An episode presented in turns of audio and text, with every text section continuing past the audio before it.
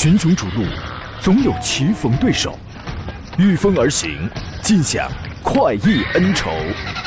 享受人车合一的至臻境界，你首先需要选对最合适的宝马良驹。精彩汽车生活从这里开始。买车意见领袖，权威专家团队聚会团购买车，专业评测试驾，主持人杨洋为你客观权威解析。这里是 Up Radio 购车联盟。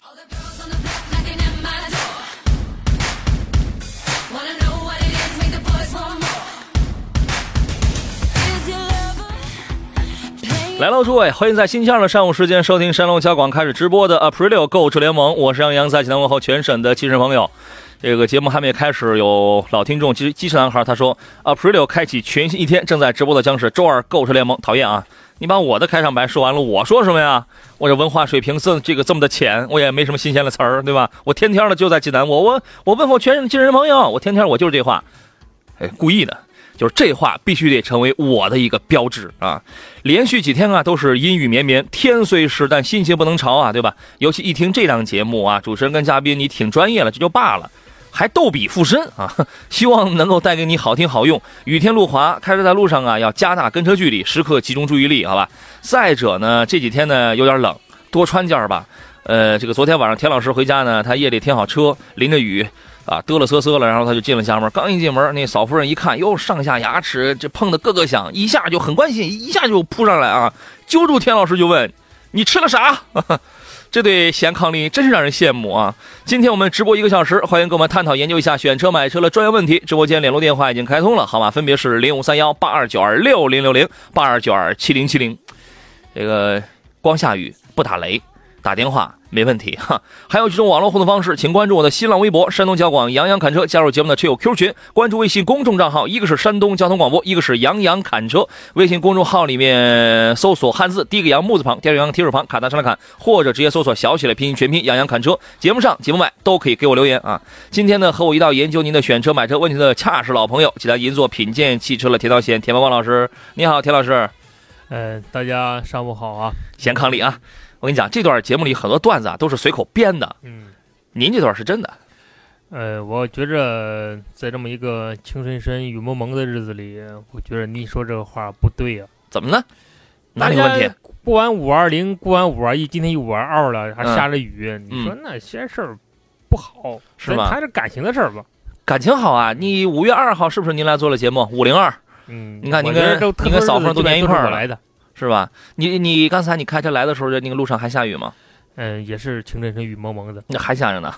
这接连好几天了，我都想好了，要是再下呀，出门我就往自个儿身上倒沐浴露。而且最近啊，发现一个问题，济南市的只要是各种商场附近啊，一到下班那条特别的堵。为什么呢？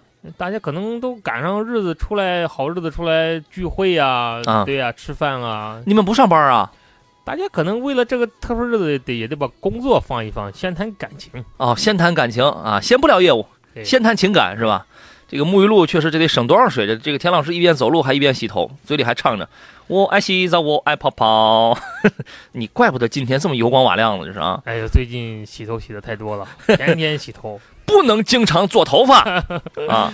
老于说，济南历山路北向南接近经十路的红绿灯路口有辆有车辆出现了刮蹭的事故，直行导致直行压车，请稍安勿躁，谢谢啊！老于，您看都亲自上来指挥交通了，这是。呃，重复一下路段是在历山路济南历山路由北往南接近经十路的红绿灯路口有车辆出现了刮蹭的事故，导致直行出现了压车啊！呃，我们先说点正事儿，本周上市以及首发的新车一共是有八款。其中呢有重磅的，也有稍微普通点的啊。比如重磅的有谁呢？哎，重磅的都有谁呢？嗯，没哎，说的真好，没错，就是这两个。嗯，对呀，都都没听过重磅的有谁？重磅的有朗逸 Plus，有新款的朗逸，五月二十五号要这个全国上市，在杭州上市。还有别克的凯越，新凯越。哎呀，这个我觉得这周重磅的算是这俩了。呃，这两个说它重磅，其实也不是重磅，但是怎么讲？它的新车销量在这儿放着，它的就是车坛地位在这儿放着，所以感觉起来它应该是重磅的。他们有什么地位？呃，像 Plus 吧，那个朗逸的 Plus，朗逸基本上占很长时间占据了我们销冠啊，对啊，销冠的位置。嗯，很长时间，所以说它的改款对于很多消费者来说也是很关注的。嗯，这个车预售价格是十二万起，本周五上市之后，我估摸着能够公布一个十一万多的价格。呃，应该起步价起步价会十一万多哈，起步价跟老款应该不会有多大的区别，但真正的成交价格可能会不会很高。对他如果真卖十二万的话，那可能他把这个市场白白的又让给速又让给速腾了。呃，对吧？宝来嘛，它现在嗯朗逸跟宝来应该说很多东西都相同的。我记得老款的朗逸在就是 Plus 出来之前，现在款的卖的朗逸应该说卖到了八万八万多了，多吧？八万多起。这个价格的，如果你再涨到十一万多，你会损失很多用户。呃，当然话说回来了，如果在差价不大的情况下，新款的 Plus 确实比宝来、比现款朗逸要好太多了，要漂亮太多了。要优秀太多了但是很多人也是很诟病啊，有人说：“哎呦，你那个手机支架看着挺不顺眼。”但是，嗯，没办法，你一获得的东西，当然可能也会失去些东西。另年一个，另另年一个啊！与现款朗逸同堂销售，本周五上市，分 1.2T、1.4T 和1.5升，就拿1.6升那个211改过来的1.5升这三个动力。新平台 MQB 的新轻量化的平台，那么导致这个车更更轻，然后呢尺寸其实要更大，就相较于它的这个尺寸，它要更轻一些。呃，然后呢，确实从外形、从颜值上去讲的话，那俗称小帕萨特嘛，比现款朗逸真是漂亮了好几条街。在高配车型上增加了诸如 ACC 自适巡航这样的高端的配置啊，五档手动、六 AT，还有七速的，一定是干式 DSG 的这套动力啊。别克凯越它又要出个新凯越，新凯越呢这个年内上市，反正是本周它是发布，搭载 1.0T 和1.3升这这两款发动机，那个脸儿啊，其实它长得什么样？它就是现在换成了那个新新别克的那个飞翼式的那个前脸儿，对吧？我觉得通用有问题，它为什么有问题？它当年啊。它其实，你看，曾经服役十三年的上一代的凯越，它是几年前停产的？两年前，两年前吧，在英朗价格下探的时候，它停产的。对，因为他那个时候，他自我感觉很良好，通用自我感觉很那个很良好，他觉得英朗就可以取代凯越了。对，当时英朗的价格成交价格应该在八九万，他觉着，嗯，随着后来到了七万多。对，所以说就是，但是再做凯越，我觉得也是也会损失很多客户。所以说，你有些决定你是拍着屁股想出来的嘛？你当时你就直接。因为这个凯越出来，它的定价、它的定位一定也是要低于英朗的，嗯，对吧？那么你当时你直接你翻新一下，你出一台凯，你那你就叫凯越这个名字，你还能多卖不少车呢。您觉得呢？呃，这可能与它策略有关系哈，嗯、也可能与它产品的推出的时间有关系。它可能那时候确实没有新的产品，嗯，你比如它可能凯越更加自主的产品推出来之后，它感觉这个时间可能会比较好。嗯。反正我就觉得有有些决定不可思议，拍着屁股想出来了。而他现在再出来的话，其实你再要来抢占这个市场，未必能怎样。他可能更多抢的是像捷达、桑塔纳对对对。对，呃，车比较小，四米四六的车长，两米六幺幺的这个轴距，排量也比较小。关键一点零 T 跟一点三升的发动机，有多少人会去买单呢？对吧？啊，这是两款重磅新车。好了，我们继续回到节目当中，关于这个新款的凯越的这个一点零 T 和一点三升，我我们预测一下，应该也会是一三缸机器啊。呃，不出意外的，它应该是跟 G L 六是一样的机器哈。啊、嗯，但是三缸机器有它的优势啊，省油啊。嗯、哎，也有它的优势啊。啊，就是有时候治帕金森的。对，共振可能会大一点。对，对这个车的预计就是它一个合理的售价，既然它的定价它要低于这个英朗，因为英朗现在优惠完了价格，因为你不能拿它优惠完了价格来做一个衡量。对对。它现在优惠完它是七万多起，嗯，但是呢，我估摸着这这个新款凯越起应该会在你比如说六万八、六万九左右起价。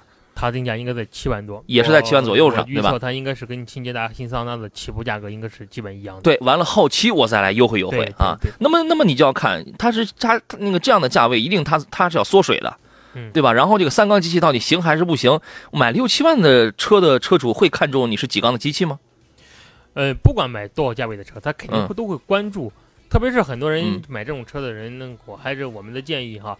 呃，不管它几缸机器，不管你买什么样的车，你得亲自去试一下它。对，到底这个震动对你来说在意不在意？很多人说我嗯无所谓，上去之后觉得它挺舒服，还嗯嗯，那你无所谓啊。而且你买的很相对比较省油，而且三缸机器相对相对来说这个修起来比较好修也。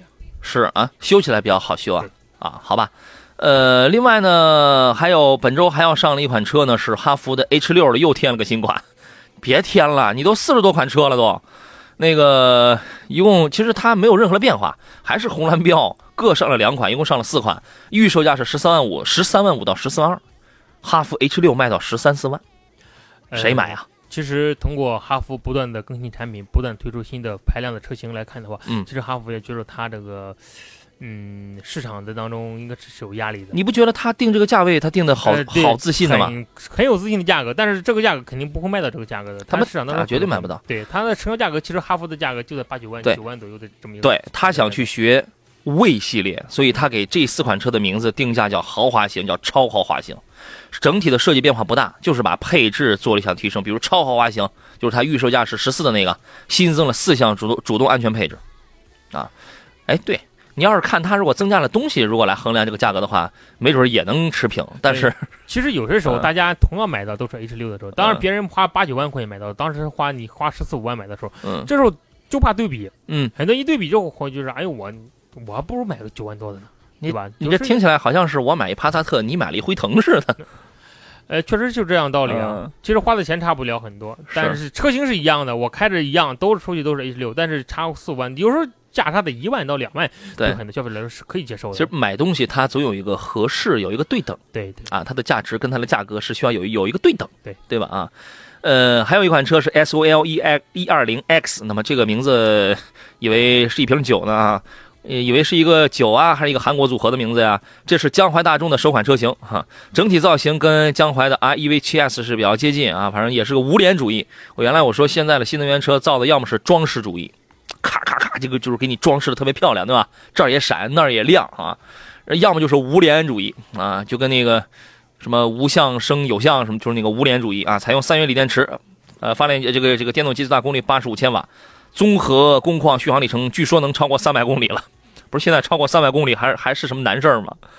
福美来本周三会上一个叫 F 五的一个新车型。说实话，福美来昨天我们节目当中有人问到了 F 七，对吧？F 五呢，海马的这个 F 五，我觉得应该比 F 七应该会更好卖一些。为什么呢？首先它是一台轿车，然后定价不会特别的高，整车显得非常的年轻。1.6升加 5MT 加 6AT 的这两套动力组合，那也就意味着它属于是一个经济是、经济实用、实用男。对吧？来看一下有什么？呃，首先那这个这个外观比原来悍马变化挺大的，挺漂亮的。呃，全系标配 ESP 车身稳定系统，全系标配刹车辅助、牵引力控制，全系标配坡道起步辅助。我觉得海马挺下血本了。呃，海马这两年一直在革新，在变化哈。嗯自从它跟马自达这种分家之后，它自己也一直在发力。嗯，但这几年它的产品，咱能看出来市场占有率少点儿太少了。除了当年福美来你占据一定市场之后，嗯，他发现它推出了好多新的产品。现在就是海马的那个 S 五，现在是卖的很好，对，青春版那个。对，嗯，但除了 S 五之外，你想想，它有哪个车型让我们想到嗯轿车少点儿。真的海马它有嗯真的拳头产品？对，所以说啊它推出不同的像 F 五、F 七啊，也嗯是为了就是推出更多有市场有吸引力的产品。嗯，是啊，这是一个。另外，本周还会上一个猎豹的迈途。迈途这个车就是我在杨洋侃车那个、那个、那个、那个、那个、那个微信公众号里，我我当时写的第一篇文章，出的第一个互动题目，好像就是啊，第二个第二篇文章就是我拍了这台这台车的内饰，你知道吗？嗯，啊，我说你们猜猜这是一台什么样的车？很多人以为那是一台奔驰，关键它太像了。嗯，那个内饰，那个空调出风口，那就是那就是一台奔驰，你知道吗？啊，猎豹的迈图 1.6T，两百零四马力，反正空间尺寸都是比较大，但是它的定位是实际上是一款这这个紧凑型的 SUV 啊。最后一款车啊，这个不是最后一款，倒数第二款车是一汽森雅的 R9。R 9就 Senior 的 R 9实际上是原来 R 7的一个升级版本，它的定位也比七要更高，1.2T 和 1.5T 两个动力。呃，根据之前公布的消息，北京车展我们已经报道过这款车，已经见过了，预售价是九到十四万啊，九到十四万，因为它属于是一个我我印象当中应该是一个大七座的车，对，哎类似于 MPV 这样的车型。呃，它是一个 SUV，但是空间是是这个真挺大啊。最后一个车是北京的 BG 四零 Plus。BG 四零 Plus 还是两点零 T 和两点三 T？我估摸着有可能是两点三 T 的车会给你带一把后桥差速锁两点零 T 的够呛啊，这个就不再多说了。Plus 嘛，然后空间尺寸反正又在又那个加大了不少。这就以上就是本周要上市的这些个新车型啊。呃，我们来看看大家这些挑车买车的问题。孩儿他爸说，两位大仙儿可以分析一下贵士、塞纳、V 二六零 L，就是奔驰。这个家用哪个更好？家用啊，您觉得呢？作为家用车来说的话，首先 V 二六零 L 它是不适合的，为什么呢 V 六零 L、V 六零、V 二六零的，首先它这价位在这儿放，V 六零现在卖到多少钱？卖到六十嗯，六十多万吧？快赶上那个埃尔法了，啊，六十多万吧点钱就够了。哎，太贵了。那而且这个车相比来说，舒适度也不是，也不真的不是说是非常的高，而且这个太大了。嗯在作为家用来说的话，并不是非常合适。那贵士跟塞纳也不小啊。呃，但是贵士相比来说的话，相比来说会小一点啊，嗯而且贵士的舒适度可能会更高一点。而且嗯贵士大部分人是作为家庭车在使用，它嗯很少作为商务用途的的车辆。呃，当然塞纳也很多人作为，但是塞纳相比来说的话，我感觉它价格也在五十多万吧。嗯呃，如果买到四驱的也五十来万。这三个车型如果从家用舒适度来看的话，我感觉贵士可能会更更嗯中性一点。再就是塞纳。塞纳性价比其实还是很高的，你三十多万呃你就可以买一个入门版的塞纳，对吧？但是塞纳，你要是买入门版本的话，相比嗯来说就会配置太低了。接近四就是四十上下就可以买一个嗯三点五升四驱的吧？对，这个性价比还是蛮高的嗯，对吧？如果是您的话，家庭使用你最推你最推荐的是哪一个？如果是三个车的，如果让嗯让我去买的话，我可能会选贵士，贵士，嗯就是觉得它这个舒适性要更高舒适。度会更高，座椅如座座椅的舒适度啊，包括减震的舒适度啊，嗯，嗯，都会好一点。就是它这个车的保有量在这里边，其实它是最低的，但是舒适度很高。对啊，这个确实如此啊。青岛的朋友说，杨仔这口条真快啊，我的我的耳朵直呼是跟不上啊。没办法呀，这档节目的广告，你看这些硬广告太多了，开头就给我放了得有五分钟广告吧。我要是我要是再不快点儿，咱们这个说不了点什么东西了啊。呃，谁与争锋说 H 六啊，品种太多了，动力还一般。爱运动想生活有有两个问题，杨哥推荐一款十五万左右的 SUV 家用科洛克怎么样？其他的没看，关键你推荐啊。另外第二个问题是，二零一八款的新款的 Polo 这个上市了没有？还没有，快了，快了。新款的 Polo 嘛，也是 MQB A 零 A 零平台的，然后长得就跟那高尔夫一样啊。那个快了，那您等等，您他前一个问题，十五万落地的 SUV 啊，他应这个应该是听广告吧？这个科洛克，您您先说，您看好了这，您能看好这款车吗？科洛克对于上汽来说，特别对斯柯达品牌来说，它意义是很重的。嗯，取代野地的是吧？对，是取代野地的产品。但是通过上市到现在来看的话，它我销量到现在也并不是非常的好啊。嗯其实包括现在新出的一汽大众的探戈，跟它也都是作为兄弟品牌去竞争哈。探歌出的晚是吧？哎，如果你选科洛克的，我我不，我个人建议哈，你可以看看就低配的科迪亚克。嗯，低配的科迪亚克优惠完之后应该在十六万多吧？应该没那么高，呃呃，应该没那么低，十八万九千九，现在能优惠两万两两万加吗？呃，反正是差不多这个价格吧。如果你能选择入门级的科迪亚克的话，可能会更好，因为作为越越野车型来说的话，嗯。首先我们想到的应该还是它这种驾控的感受，嗯，第二就是空间，呃，克洛克的后排空间确实非常小，而且后备箱容积特别的小，嗯，呃，对于家用来说还是有点拘束，嗯，克洛克我不推荐，我为什么不推荐？呢？第一，我觉得价格不实在，是为什么？因为你看啊，你看它的这个报价，你会发现它的它呃那个起步价大概是十三万多，对，十三万多。它跟野地的起步价是一样的，不一样，你知道不一样在哪儿？野地当年十三万多起价的是一台 1.4T 的车，对，它现在十三万多起价的是一台1.6升的车。嗯，它的 1.4T 的车起价直接十四到十五万之间，其实是比上一代野地卖的更贵。那么你就看上一代野地好歹还是一个多连杆的独立后悬架呢，我觉得这个是因为呃在紧凑级的小型的这个 SUV 当中用多连杆独立后悬架的本身就这个不多，现在的还在用的就是日产的逍客以及马上要上市的一汽丰田的那个奕泽。奕泽跟跟那个跟广汽丰田的 CHR 这个属于是同一款车嘛？对。但是它现在它还没有出来，就是，嗯，这个后排它给你用了多连杆的独立后独立后悬架，这个有什么好处呢？您给大家解释一下。呃，如果是多连杆的哈，嗯相比来说舒适度会更高一点，嗯，你比如说它过坑的时候，两边的可以你是像独立的，对，两边可能会受影响会比较小。对，但是现在很多车型都在摒弃了这个独立悬挂哈，为什么呢？就是成本太高。大众品牌，呃，在里边它换成了这种非独立式的。第一是省成本，第二呢可能会考虑到大家对于这个价位当中，对于这种驾控感受可能要求并没那么高。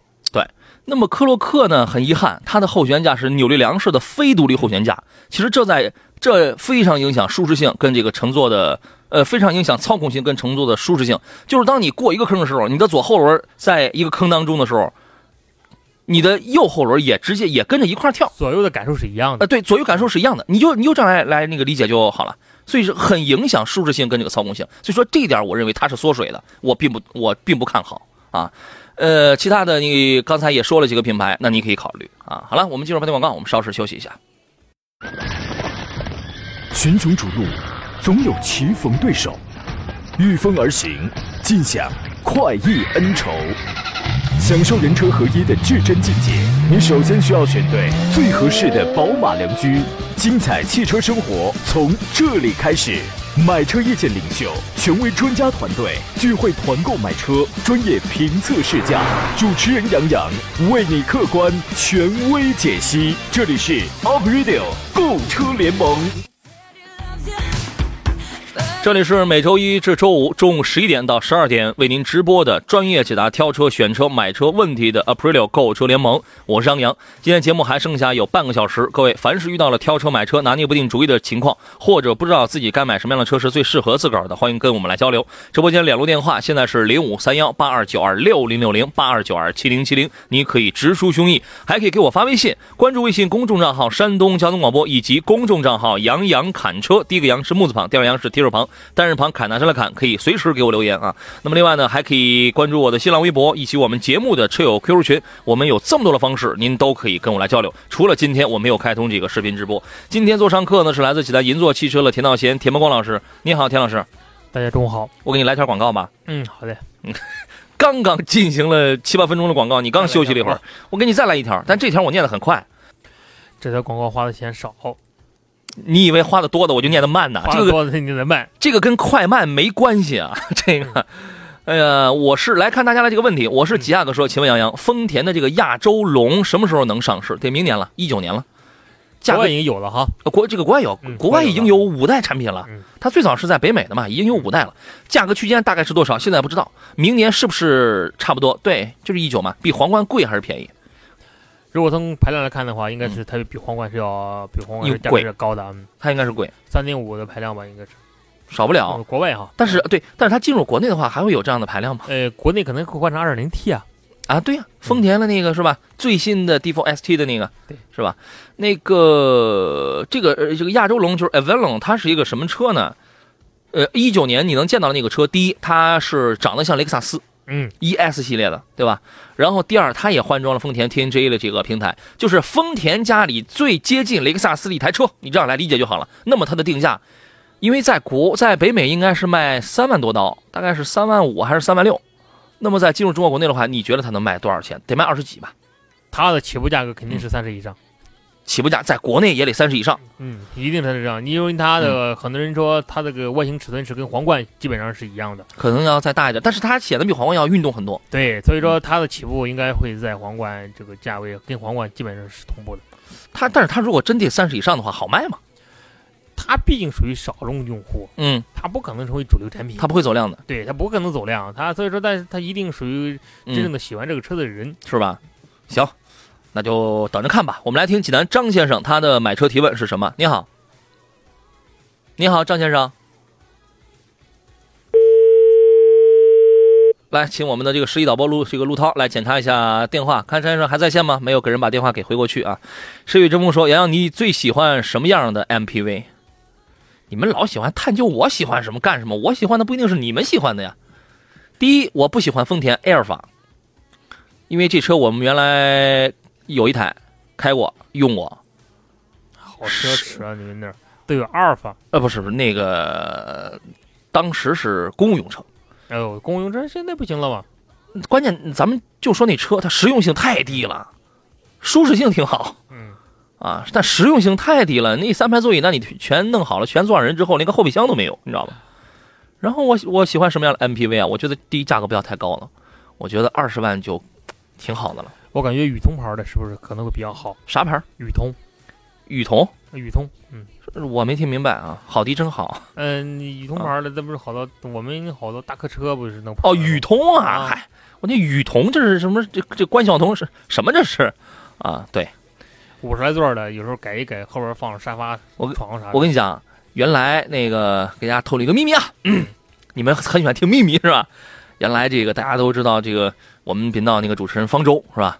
他原来啊，他有一辆江淮瑞风，对，对吧？那想当年我我刚来山东交通广播的时候，二零一一前后，啊，我这人呢喜欢这个撺掇大家去打个篮球嗯，啊，我这个这个这个你别看年龄不大，这个我是队长，对吧？然后那个时候每回都得用人家这个方舟老师的那台瑞风，哇塞，特别好，你知道吗？其乐融融，那一车那好家伙，那十一个座塞得满满的，大家全在他那一台车上打球，走，这个打完球那个一块儿吃饭，走，都那一台车，感觉特别好。我我就喜欢这样的车。当时方舟老师那个车还是我跟他我们一块去，当时我给参考一块买的呢。你看后来他就卖了啊你看后来卖了，然后卖了之后，他也喜欢这种车型。啊，对他个儿多高啊，是吧？啊，呃，扯远了，继续回来。我们天天天蓝说，请问昂科威和君越哪个适合家用？我呢，老婆喜欢昂科威，我喜欢君越，怎么办？您您俩打一架呗，是吧？哪个配置性价比最高啊？你先给挑一个。你要说两个车哪个适合家用，我感觉嗯两个车家用都可以啊。对，什么比亚迪 F 零都能家用，对呀、什么车谁不能家用？啊？它只是适不适合你家的情况。你比如说你家里成员多少，嗯，哎，用车的习惯是是什么样的？对平时用车率高不高？你喜欢什么车型？对，对吧？这点是对关。比如说你家里有嗯大部分时间都是五六个人在，五个人吧，五个人在坐车，我感觉这个人员比较多了，那你得选一款哎 SUV。，每天都是五个人一块上班，五个人一块下班。那所以 肯定君越肯定就不适合了，嗯你得买个空间大一点的。嗯，而且我我感觉，如果如果要买昂科威的话，一定要买四驱的，二点零 T 的。就是那个二八 T 四驱精英，嗯，它它叫二八 T，它是个两点零 T，标价也二十六万九。也，不贵，优现在在二十二、二十三，对。对吧？一定要买那个，高了你也没必要买，因为四驱精英那个配置已经很齐全了啊。当然，君越哈，嗯。君越如果你想平时有点商务用途的话，其实买君越还是挺合适的，轿车的操控性，你就这两个车吧，君越的操控性比昂科威其实要好。要好啊，因为它重心更重心更矮啊，重心更矮，相比来说操控起来会更舒服一些。商务范儿、运动范儿也更也更浓郁，吧？对当然买它还是买二点零 T 啊，也不要买一对点五 T 的。二十六万多一个，二十八万多一个，三十万一个 v a n i r 那个顶配，我建议你买二十八万，就指导价是二十八万的那个。嗯，你看这个跟你买昂科威这个，它叫差价就就差出来了。所以说，我们这我们最终的一个结论就是得听老婆的。你老婆给你选了一个省钱的选择，你为什么不听这个？嗯，当然了，昂科威作为家用来说是嗯有好处的，很现在越野车型在国内很吃香啊，呃，嗯销量也田老师很明显是个耳朵根子软，你知道 但是很遗憾，我到现在为止我没开上 SUV，嗯，所以说我我得下一步换车，我也得换台 SUV。对吧？因为我前两天我写过一篇文章，就二十到三十万这些主流的 SUV，第一，我推荐的是哪几款？第二，分别有什么优点，有有有那个什么缺点？然后呢，就有人就给我留言，就问了一个问题，呃呃，因为因为那篇文章什么这个推荐几十万嘛，然后有人他就问一问题，他说，如果那杨老师，如果你从这里边买，你会买哪一个？我说我一看你问问题这个方法，你就不是我的听众，你知道吗？我不喜欢 SUV 啊，嗯，对吧？但是但是我又我又完我又完全不是以我个人的喜好来给你来这个做推荐，对吧？我真的我是我是不太喜欢 SUV 的哈，呃，所以说这两个车您自个儿挑吧。君越要买的话，真的要买那个叫豪华版，就是两点零 T 的豪华版，指导价贵一些，在二十八万那个那个上。从那个车上，那个顶配的 Avenir 那个没必要买。从我我说的这个配置上开始，后排都有都是都是电动座椅，啊，电动通风、嗯，加热全都有。其实有时候大家哈看别克的车都有个特点，嗯别克的配置往往是很高的，哎，而且它的车的优惠幅度很大。对，就是优惠完之后让您觉得很有心动的，觉得不买它那买谁呀？嗯确实如此啊！飞龙在天说，十多万的独立悬挂，后座载重后，从后边看后轮内八，后轮胎磨偏严重，外侧胎花很好，内侧已经平了。我支持扭力梁。所以说，你独立悬挂它是一个结构，它不代表你的用材与用料，是这么个问题吧？他说的这个问题其实是应该不是全面性的问题，对，它应该是个别车型、个别车型、个别品牌的问题。设计以及与这种独立悬挂这种搭配的问题，对，才会出现这种情况。我给你举一个例子，大家原来买过那个三菱，三菱的那个，那就是东南三菱那个叫什么车？呃，它那小轿车叫什么东西？就是用最早用三菱 C 九幺那个发动机那个，四五万五六万上哦，V 三，呃，V 三凌越，呃，对对对，V 三凌越，哇塞，这个这个车好多年了，V 三凌越当年可以算是在四五万级别上小车当中第一款用多连杆独立后悬架的车，嗯，但是当时的反应是怎么样的？特别破，那个后悬架，那个后减震，该漏油该干什么，一样都一样都没给你漏了，你知道吗？那那些毛病它这个全都有。这个属于个别车型的设计问题。对，你能说是多连杆独立悬架不好吗？不是啊，不是这个结构不好，这个结构很好，是用料的问题，对吧？是这个材质是材料的问题啊。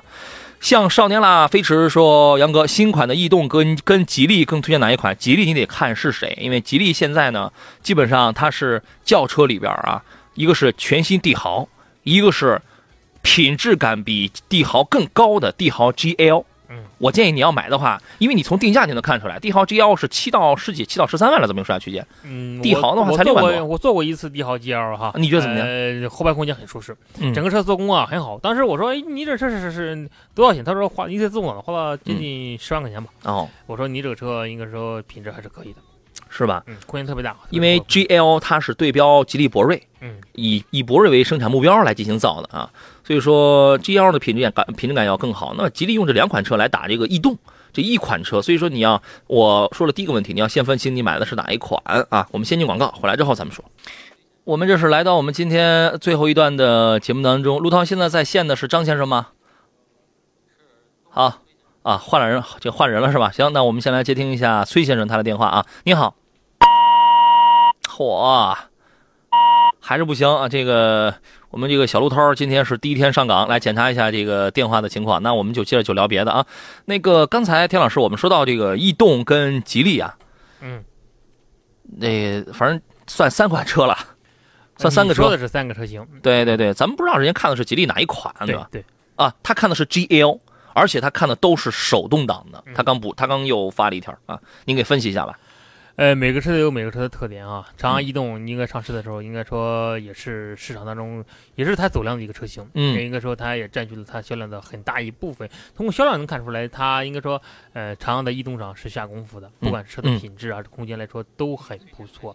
呃，帝豪 GL 也应该一样，帝豪 GL 应该说在吉利产品当中，就像您刚才说一样，它的定位也是非常高端的。嗯，呃，但是就这两个车，就市场的现在来看的话，保值情况来看的话，哈，呃，但是逸动的保值率要比帝豪 GL 要可能要更好一点。是吗？哦呃，这一点可能与逸动的上市时间有关系，嗯因为逸动相对来说上市时间可能会更长一点。嗯，呃，但是就内饰做工来看的话，帝豪 GL 可能真的是比逸动要强，就是 GL 的内饰做工要好，内饰做工好逸动的保有量要大。对，而且后排空间也大。嗯后排空间，后排空间也也也也也特别大。嗯就是我当时我记得有一次就跟我开这个车的车主在聊的时候，他说：“嗯哎，这个车有什么特点？”他说：“这个车的唯一的一个他觉得毛病是啥呢？就是谁噪音大一点，是逸动的噪音帝豪啊 GL，GL 啊，那他开的应该是一点四 T 的车吧一？点四 T 的，对嗯对对对对，噪音稍微大一点。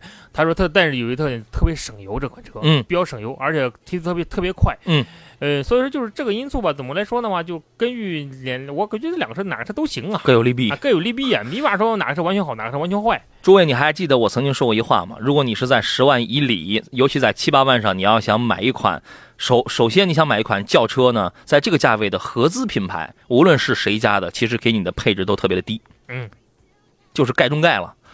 如果你能八九万，对，如果你能接受自主品牌的话，在十万以内的自主品牌，你就重点就看两个，一个是长安，一个是吉利，因为这两个的品质提升非常大，非常好，而且现在造的这个车非常有品质感，非常精致。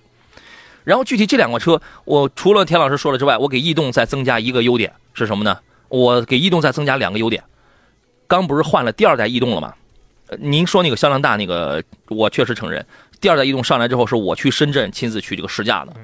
我一边开着车，一边跟节目做的电话连连线啊。嗯这个，然后那个山东上市是我去现场去讲的车，这个它的变化非常多。今天我就不想说了。呃，从从外到内的，从这个刹车的，从这个制动的，我、这个这个什么这个三十五点几米的这个短距离刹车的，距离，对特别的多，今天我就不再讲了。给它增添两个优点：第一，它变得更漂亮了，配置要更要更好看了，有那个十点二五英寸的这个大屏幕了，反正配置上挺讨年轻人喜欢的。第二个第二个优点，它是一点六升的，保养费用很便宜。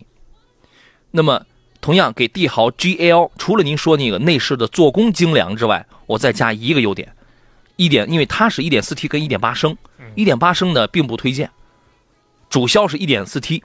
一点四 T 的那个自动挡的话，它是双离合，他买的是手动挡。手动挡的话呢，啊，给它增加两个优点吧。第一，GL 的手动挡它是六档的，对吧？这个可能要从从理论上从经济上它要略好一些。第二一个，它的 1.4T 的动力它要好，但是也有一个短板，养护费用高。所以说，结合您刚才说的，我觉得他可以自己画一张表，填上这些选项之后，自个打自个打打勾。我觉得咱俩说完之后，他更不知道买啥车了。不会，他只要会听，他只要动脑子，然这个然后呢，你就你分析，哎，你就往自己身上靠。你看，你你最喜欢的是哪哪些点，或者哪一辆车具备最多的那些个点，你就选那个。逸动上市之后，跟瑞声 CC 我觉得越来越接近了，越来越漂亮。一路的车对吧？长得这都是一样的啊。好了，我们来听听这个崔先生的热线是吧？你好，崔先生，哎，你好，你好，先生，你好，那个老师，欢迎您，请讲。啊，那个我想现在买一辆那个一八款一点四 T 的速腾斯夫，呃，谁？就是指导价速腾，哦哦，速腾，啊。指导价十六万两千八那个。嗯，那我们这边现在现在优惠是优惠是两万三，嗯，那这这个价格跟你们济南那边的话相差大吗？呃，你得自己问，你得自己问济南店啊。啊啊啊！，对，你要想让我帮你买，就你自己问完了之后，你自己谈不动了，我可以在你那个基础上帮你买，但是价格的事儿我这儿不负责询价，你得自个儿问，对吧？啊，你为什么买个十六万？的？你你买辆十六万的速腾啊？十六万的，你刚才是不是说了个十六万？这十六万两千八，它优惠是两万三。哦哦哦，我那个知道了，就是优惠完了是那个十四万的那个是吧？对对对对对对。哦，对，我想问一下，现在这个这个车这个整体的性能啊，嗯，这个保值率啊怎么样？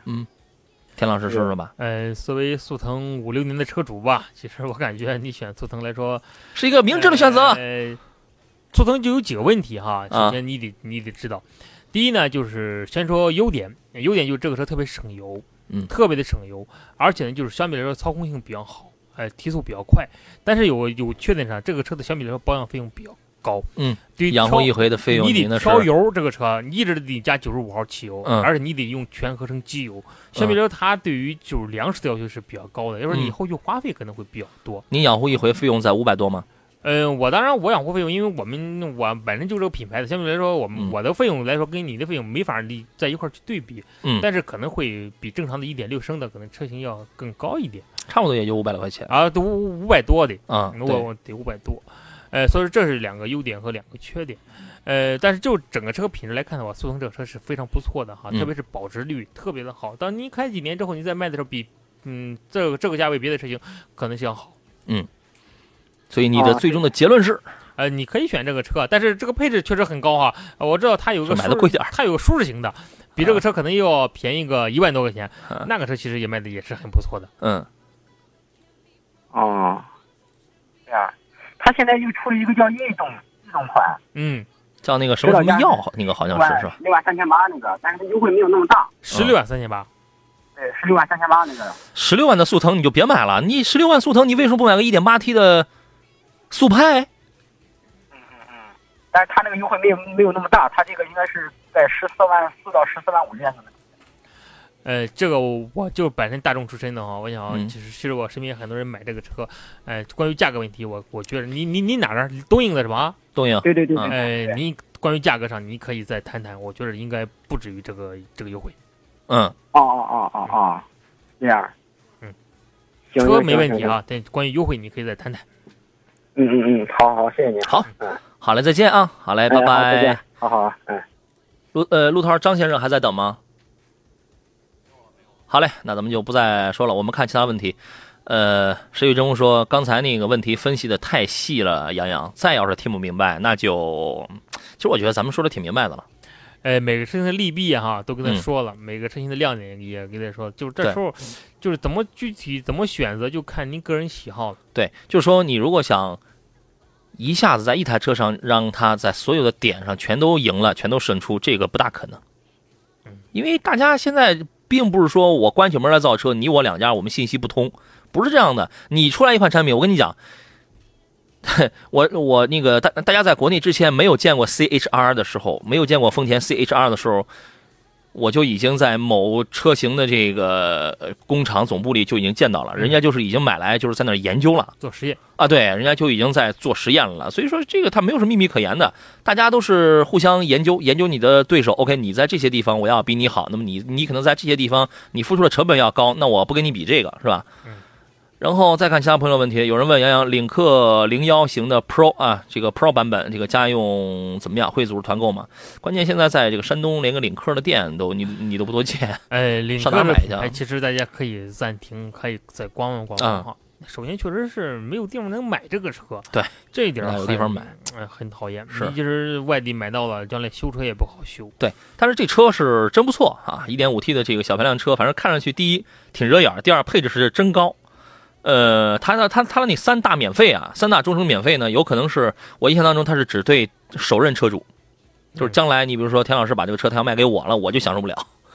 啊，然后那个缘分说，杨洋，请问你宝马的 X 五跟奔驰的 GLE 三二零怎么选？我现在纠结的是三二零动力够不够？它怎么能不够啊？三点零 T 的这个 V 六它怎么能不够？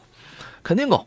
哎只要不选 2.0T 的 X 五就可以啊。对，你看他如果是担心三二零的动力不够的话，他选的肯定是三五的那个 X 五，他肯他肯定是三点零 T 直六的那个 X 五，嗯，加速肯定是 X 五快啊，这个毫无疑问。对，但是现在在市场当中，G 那个 GLE 的相比的它保值率啊，哦，呃，这个认可度啊，嗯比 X 五要更更好一点。呃，操控性是 X 五赢了，是吧？配置、保值还有尤其这个舒适度上 GLE，GLE 要更好一些啊，这个您自个儿参考。呃，再看一下，伯乐说：“你好，请介绍十万落地、性价比高的轿车，空间得稍微得大一点了。可惜现在那个，呃，那个谁来着？朗逸的 Plus 他要十万落地。哎，我刚才想的是谁？那个雪佛兰的景程，嗯，可惜景程现在没有了。呃，景程当年景程可是卖到十一二万呢，那好家伙，那你百公里喝，那那喝你十五升油，那啊那也是很壮观的啊！呃，十万落地，你要十万落地啊，就裸车价格在八万多呗，嗯，裸车价格八万多，经典款朗逸，嗯经典款宝现款朗逸，现现款朗逸啊，对对，呃这个这个可以。七八万，呃，包括宝来，嗯呃，包括卡罗拉，呃，都是你能在十万落地的车型，而且对的，这么些都是主流产品，而且空间都不小。对日月腾梦说，两位大咖幻速的 S 3 L 这个车怎么样？大谁大哥，你买点主流的行吗？对吧？同价位的主流的有的是有的是，这也太偏门了，这个，对吧？这北汽银翔的这个车太偏门，质量真的幻速到很现在应该说它整个销量都非常的少，对呀、你嗯，市场当中就很少。这个东西你不要只图大，你不要想，哎，我是不是五六万我能买一个七座的呀？那你买回来，那你要是质量不行呢？你那你天天那你愁不愁？你看，现在北汽的产品除了 B 勾系列之外，就是它新能源了。嗯，但是像幻速这类车型，确实是走的太少了。对呃，看一下，呃，刚才我们说到 1.4T，平安说呀，杨老师你好，我买的车是大众的 1.4T，加油要加95号了吗？现在变速箱不大出问题了吧？我的车是野地。1.4T 的这个七档的干式双离合变速箱，不是说它去年有问题，今年就没有问题。就实际情况讲，我原来说它是根据你的交通情况跟你的驾驶习惯，这是有关系的。它与你的行驶里程也有关系啊。嗯，大家在这个车可能这个车的质保是十年，应该是变速箱，大家在十年之内尽量的去发现问题去解决。嗯，该换就换是吧？对对，去该换得换。对吧？大众理解六年，质保是六年，十万公里，六年。对，要这个加油啊！你这个您都是车主了，看看说明书，然后打开那个油箱盖儿。建议还是九十五号汽油啊。对啊，好了，时间关系，我们暂时进行到这里，还有很多的遗留问题啊，咱们回头节目再说吧。感谢田老师，谢谢您，咱们下回见。嗯，下次再见。